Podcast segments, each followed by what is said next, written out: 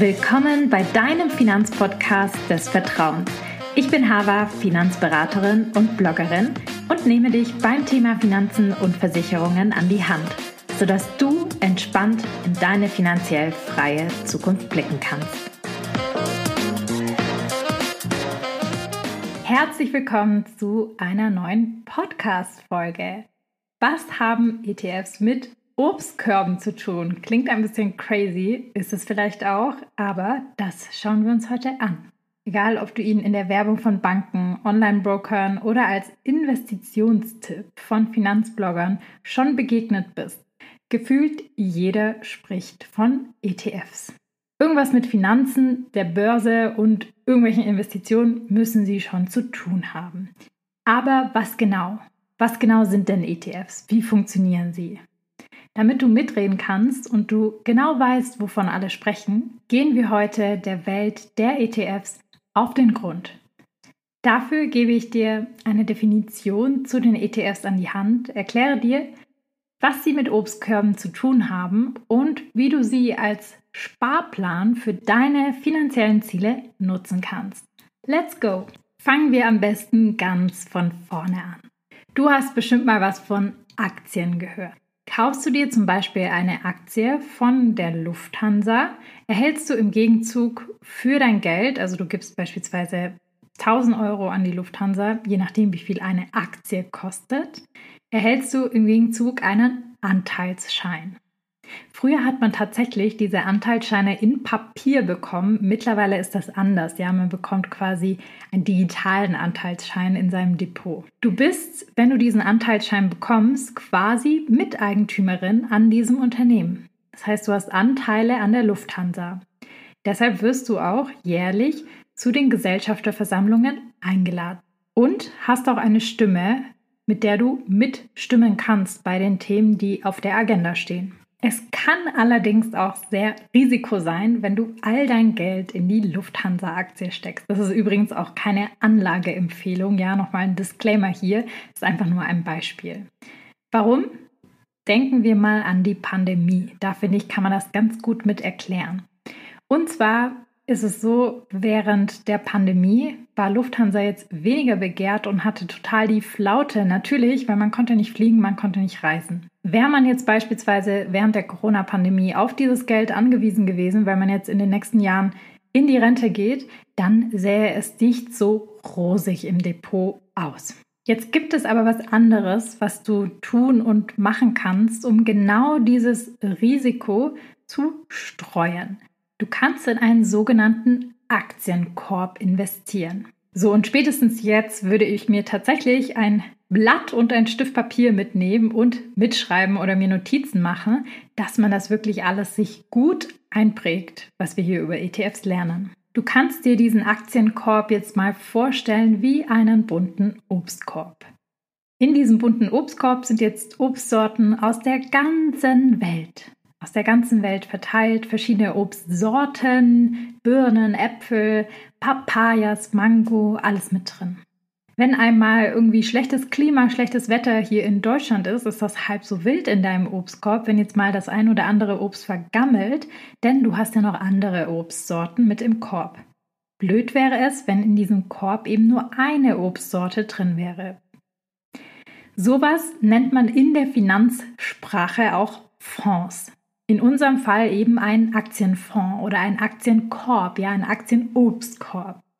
In diesem Aktienfonds sind jetzt beispielsweise nicht nur einzelne Obstsorten drin, sondern eben sehr viele verschiedene Obstsorten oder Aktiensorten, also Aktien aus der ganzen Welt, aus verschiedenen Regionen, aus verschiedenen Ländern, aus verschiedenen Branchen. Du kaufst also jetzt nicht mehr eine einzelne Obstsorte oder ein, eine einzelne Aktie, sondern quasi einen Schopflöffel aus diesem Korb.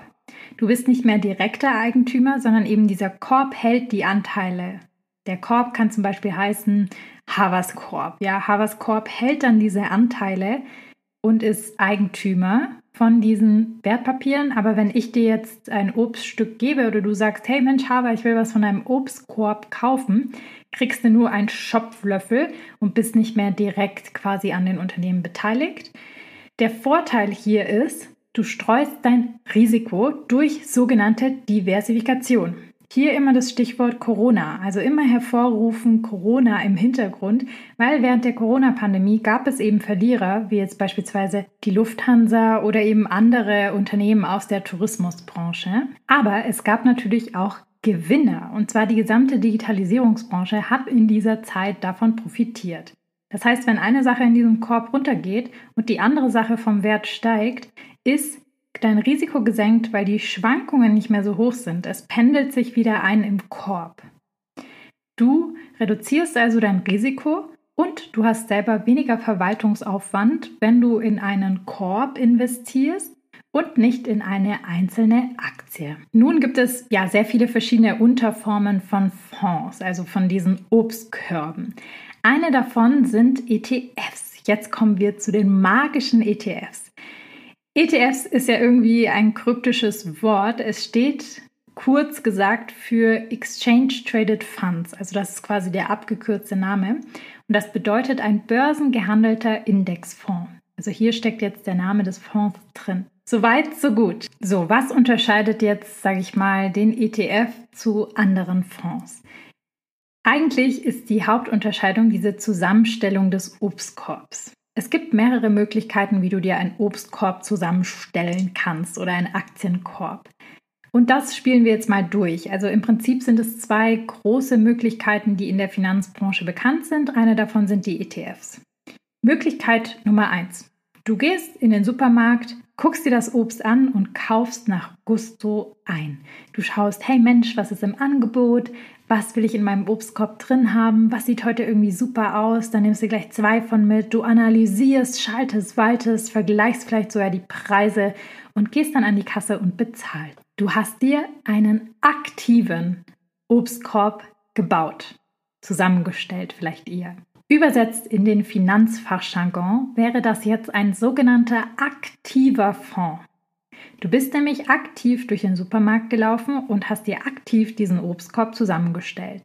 In der Praxis sieht das so aus, dass es einen Fondsmanager gibt, einen Obstkorbmanager, der diese einzelnen Aktien kauft und verkauft, der immer wieder guckt, Mensch, welche Aktienkurse sind heute super, welche kaufe ich mit ein, welche werden strategisch irgendwie langfristig super performen und da aktiv schaltet und waltet in diesem Obstkorb. Dann gibt es die Zweite Möglichkeit, deinen Obstkorb zusammenstellen.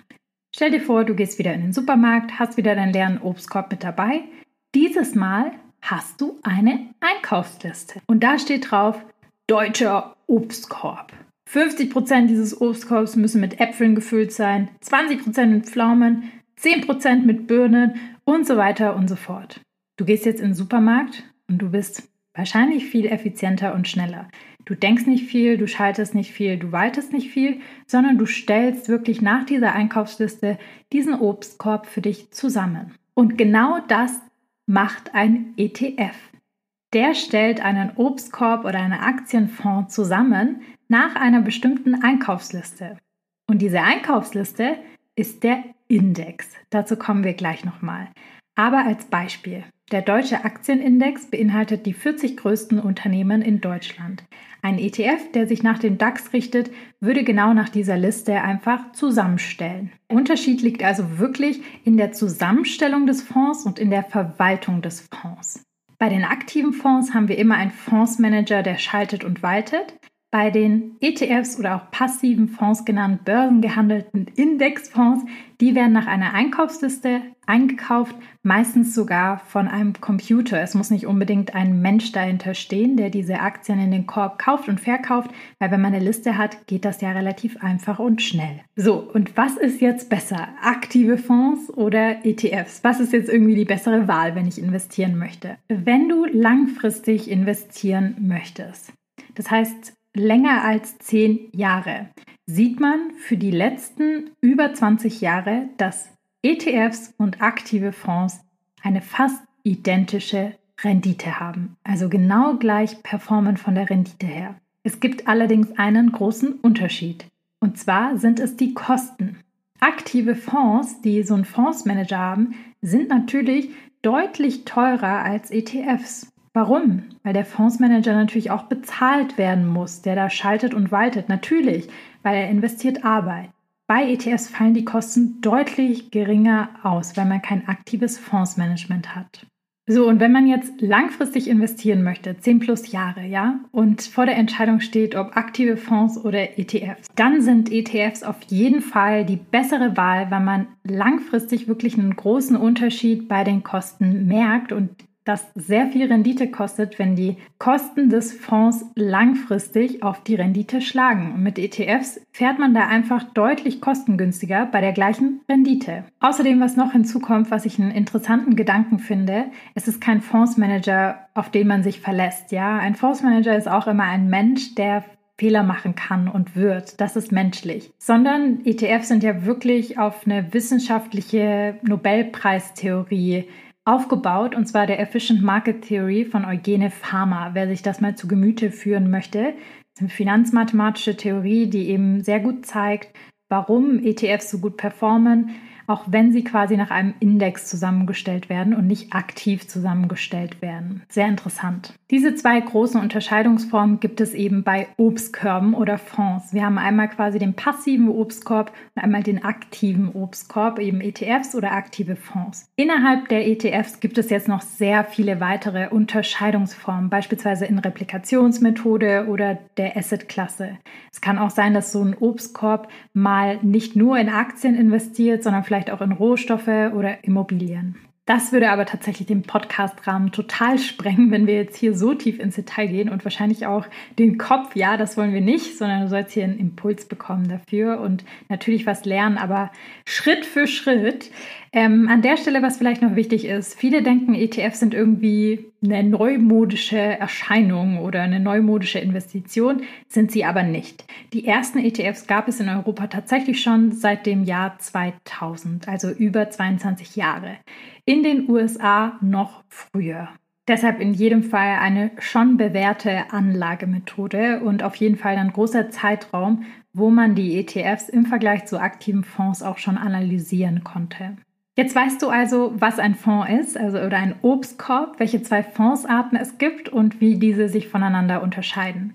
Du weißt nun auch, dass eine Investition so kostengünstig wie möglich sein sollte, um eben eine höchstmögliche Rendite erzielen zu können. Und das bieten uns eben ETFs, weil sie die kostengünstigeren Fonds sind. Damit du die Funktion hinter dem ETF wirklich verstehst, fehlt uns noch ein wichtiges Puzzleteil, das wir uns jetzt gemeinsam anschauen. Und zwar der Index, also die Einkaufsliste. Was sind diese Einkaufslisten? Was ist ein Index? Auf welcher Basis wird dieser ETF denn dann zusammengestellt? Das ist essentiell wichtig natürlich zu verstehen im Rahmen der ETFs. Einen Index kannst du dir, wie gesagt, vorstellen wie eine Einkaufsliste, die aber offiziell definiert wird. Also es ist nicht irgendeine Einkaufsliste, die jeder im Internet publizieren kann, sondern es ist eine Einkaufsliste von einer offiziellen Stelle oder Institution, dazu kommen wir gleich, in dem eben ein bestimmter Schwerpunkt gesetzt wird. Je nachdem, wie der Obstkorb eben definiert wird, wir erinnern uns an den deutschen Obstkorb, eben beispielsweise der DAX, der wird nämlich durch die 40 größten deutschen Unternehmen definiert. Für den DAX ist quasi die Institution, die entscheidet, wer im DAX drin ist und wer nicht, die Deutsche Börse in Frankfurt. Und diese Einkaufslisten oder Indizes, die sind nicht in Stein gemeißelt und können angepasst werden. Und dann passt sich natürlich auch der ETF an. Beispiel, im September 2021 hat sich zum Beispiel die Deutsche Börse dazu entschieden, dass der DAX nun auf die 40 größten Unternehmen erweitert wird, statt wie vorher die 30 größten Unternehmen, also nochmal ein bisschen breiter aufgestellt. In regelmäßigen Abständen werden also die Indizes von den Herausgebern überprüft und gegebenenfalls nach festen Kriterien angepasst. Beim DAX wird das tatsächlich zweimal im Jahr gemacht oder Ad-Hoc-Änderungen sind auch möglich. Eine Ad-Hoc-Änderung, die dem einen oder anderen vielleicht was sagt.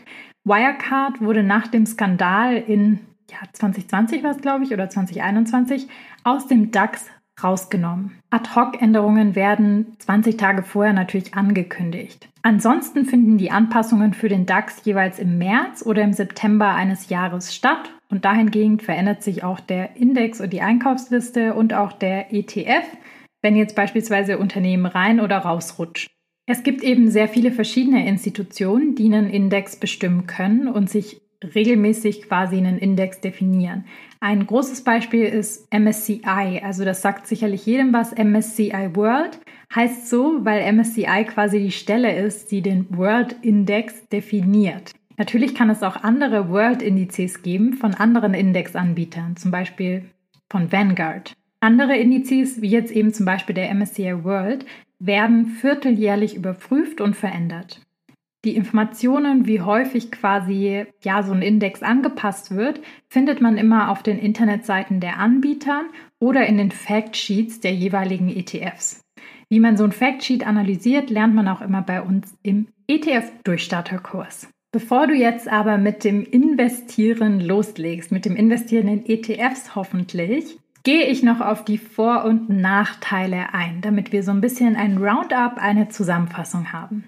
Denn du solltest genau verstehen, in was du dein Geld investierst. Das hat immer alleroberste Prämisse. Und über die Vor- und Nachteile von den Anlageklassen wirklich informiert sein, ist für deine Kaufentscheidung und für deine Finanzplanung einfach essentiell wichtig. Deshalb sehr gut zuhören an dieser Stelle. Wie du vorhin schon gehört hast, ist einer der größten Vorteile von ETFs der Kostenfaktor.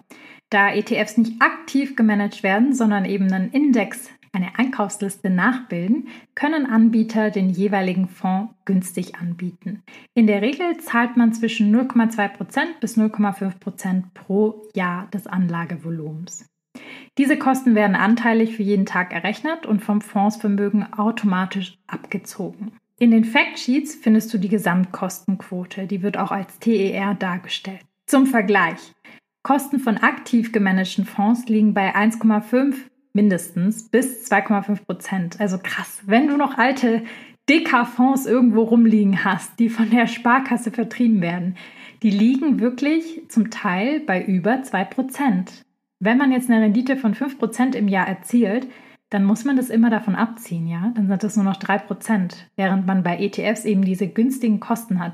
Es lohnt sich also wirklich, sich mit dem Thema mal auseinanderzusetzen und das wirklich langfristig zu verstehen, weil man sich enorm viel Geld langfristig einfach spart. Hier mal ein Beispiel. 5000 Euro ein Jahr in einen ETF angelegt, wenn die TER bei 0,2% liegt und die Rendite bei 5%.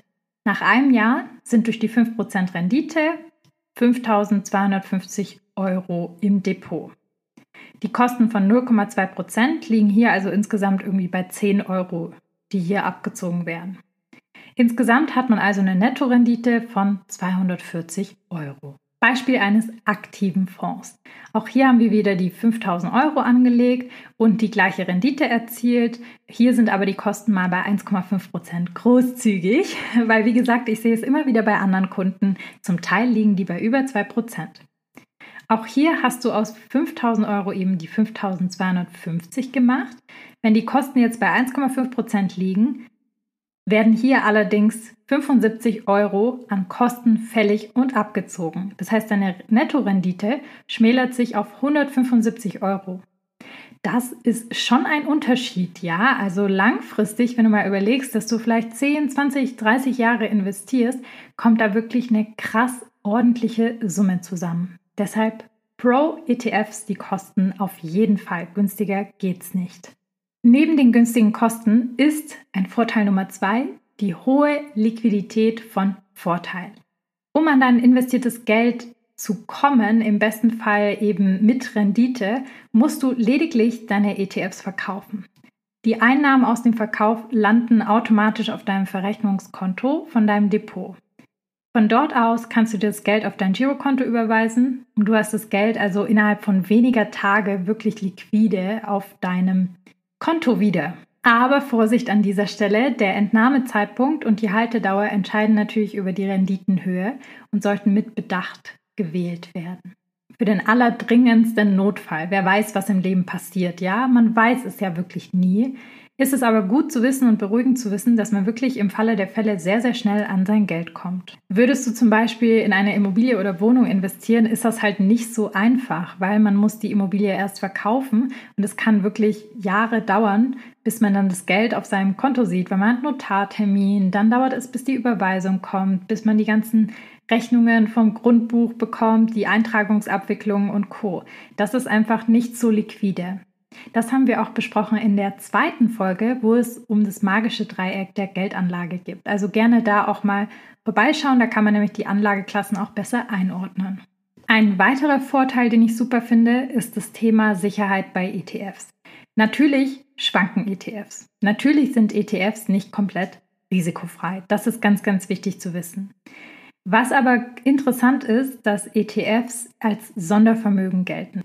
Das bedeutet, sollte jetzt zum Beispiel die, der Obstkorb, also quasi der Anbieter des Obstkorbes, des Fonds, pleite gehen, dann ist dein Vermögen wirklich als Sondervermögen geschützt. Es kann nicht pleite gehen quasi mit dem Fonds. Das ist ganz, ganz wichtig und schützt dich im Rahmen der Anlage. Anders ist es zum Beispiel, wenn du auf deinem Konto Geld hast. Die gesetzliche Einlagensicherung ähm, der Banken beträgt 100.000 Euro pro Person pro Bank. Das heißt, bis 100.000 Euro ist dein Geld dort geschützt. Sollte ein Insolvenzfall der Bank beispielsweise sein und du hast über 100.000 Euro auf dem Konto, dann ist der Rest nicht geschützt als Sondervermögen. Und ein weiterer Vorteil, der für ETFs spricht, ist die breite Streuung. Das hatten wir ja vorhin. Zwar kann man auch aktiv gemanagte Fonds sehr breit streuen und rechtlich auch dazu verpflichten, dass sie sehr, sehr breit streuen.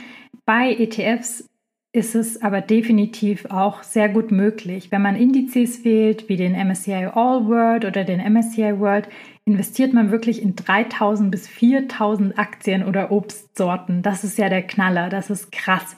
Da ist man wirklich sehr, sehr breit gestreut und hat halt einfach diese super breite Streuung für günstige Kosten. Und Streuung, wie wir gelernt haben, senkt eben auch das Risiko beim Investieren. Last but not least, was ich noch super wichtig finde, ETFs sind sehr transparent. Die genaue Zusammensetzung und die Kosten kann man sich ganz einfach täglich mittlerweile auf der Internetseite der ETF-Anbieter anschauen und sich informieren.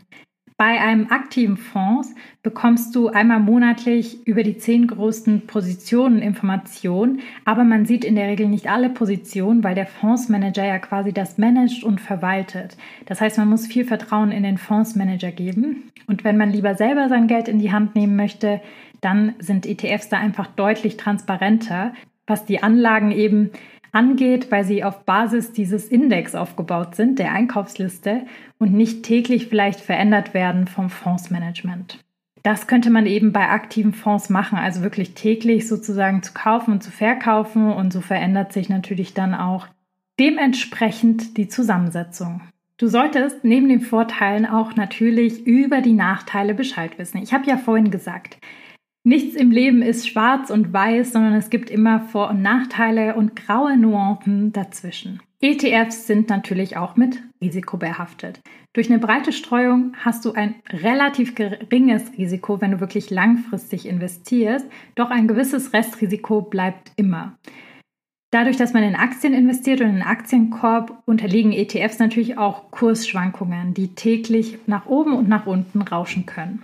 Die breite Streuung federt diese Schwankungen ab. Wir hatten es ja vorhin mit dem Corona-Beispiel, dass man gut eingependelt ist, aber natürlich nur bis zu einem gewissen Grad. Je nachdem, wie lange du dein Geld schon in dem ETF hältst und in welche Richtung sich der Kurs gerade bewegt, sind natürlich auch Verluste möglich. Aber ganz wichtig, Verluste realisiert man nur, wenn man wirklich den ETF, also den Obstkorbanteil, verkauft und quasi das Geld entnimmt aus dem Depot. Ansonsten sind es erstmal wirklich Buchwerte, also einfach nur ein Buchwert, der tagesaktuell halt gezeigt wird. Deswegen kannst du auch das Risiko durch eine langfristige Haltedauer wirklich minimieren. Statistisch gesehen und auch anhand der finanzmathematischen Theorien, die ich vorhin genannt habe, ist es so, dass dein Depot sich nach 15 Jahren in der Regel immer im Plus befindet. So war es auf jeden Fall für die letzten 90 Jahre der Fall. Wichtig ist aber, bevor du in ETFs investierst, lege eine Strategie fest und wähle auch die richtigen ETFs für dich aus. Nicht einfach blind irgendwas nachkaufen, was andere irgendwie sagen. Das ist total fahrlässig. Jeder Mensch ist nämlich anders und individuell. Du hast dein individuelles Risikoprofil, deine finanzielle Situation ist anders als bei jemand anders und du hast eigene Ziele. Nimm dir dafür Zeit. Sonst kann man auch schnell auf die Nase fallen und enttäuscht sein über die Ergebnisse. An dieser Stelle, willst du dein Portfolio lieber schneller und in einer Gruppe umsetzen, dann habe ich hier einen Hinweis für dich. Unser ETF-Durchstarterkurs öffnet im September wieder die Pforten. Damit du den Start nicht verpasst, trag dich unbedingt unverbindlich in die Warteliste ein. Ich verlinke das Ganze in den Show Notes und freue mich sehr auf den nächsten Start des ETFs Durchstarterkurs, weil da lernen wir wirklich, wie man sein Portfolio eben für sich individuell umsetzt, bestimmen Risikoprofile, machen das gemeinsam in der Gruppe. Es macht so viel Spaß einfach nur. Und in vier Wochen hat man idealerweise auch sein eigenes Depot eröffnet und seine eigene Strategie oder Strategien, je nachdem, wie viele Ziele man hat, für sich festgelegt. So, das war jetzt ganz schön viel Input für eine Folge, ich weiß. Doch in unserem Podcast möchte ich gemeinsam mit dir natürlich Schritt für Schritt dein Finanzwissen aufbauen. Und zu verstehen, wie die Welt der ETFs tickt, war mir dabei einfach unglaublich wichtig. Das ist einfach ein wichtiges Thema und es wird sicherlich auch noch andere Folgen dazu geben. Du hast dir jetzt aber ein Grundwissen dazu angeeignet und verstehst ganz sicher, worum es geht, wenn das Schlagwort ETFs fällt. Außerdem bin ich mir sicher, dass du beim nächsten Einkauf im Supermarkt in der Obstabteilung an ETFs denken wirst und dein Wissen damit verfestigen wirst, wenn du vor dem Obstregal stehst. In diesem Sinne, bis nächste Woche und goodbye.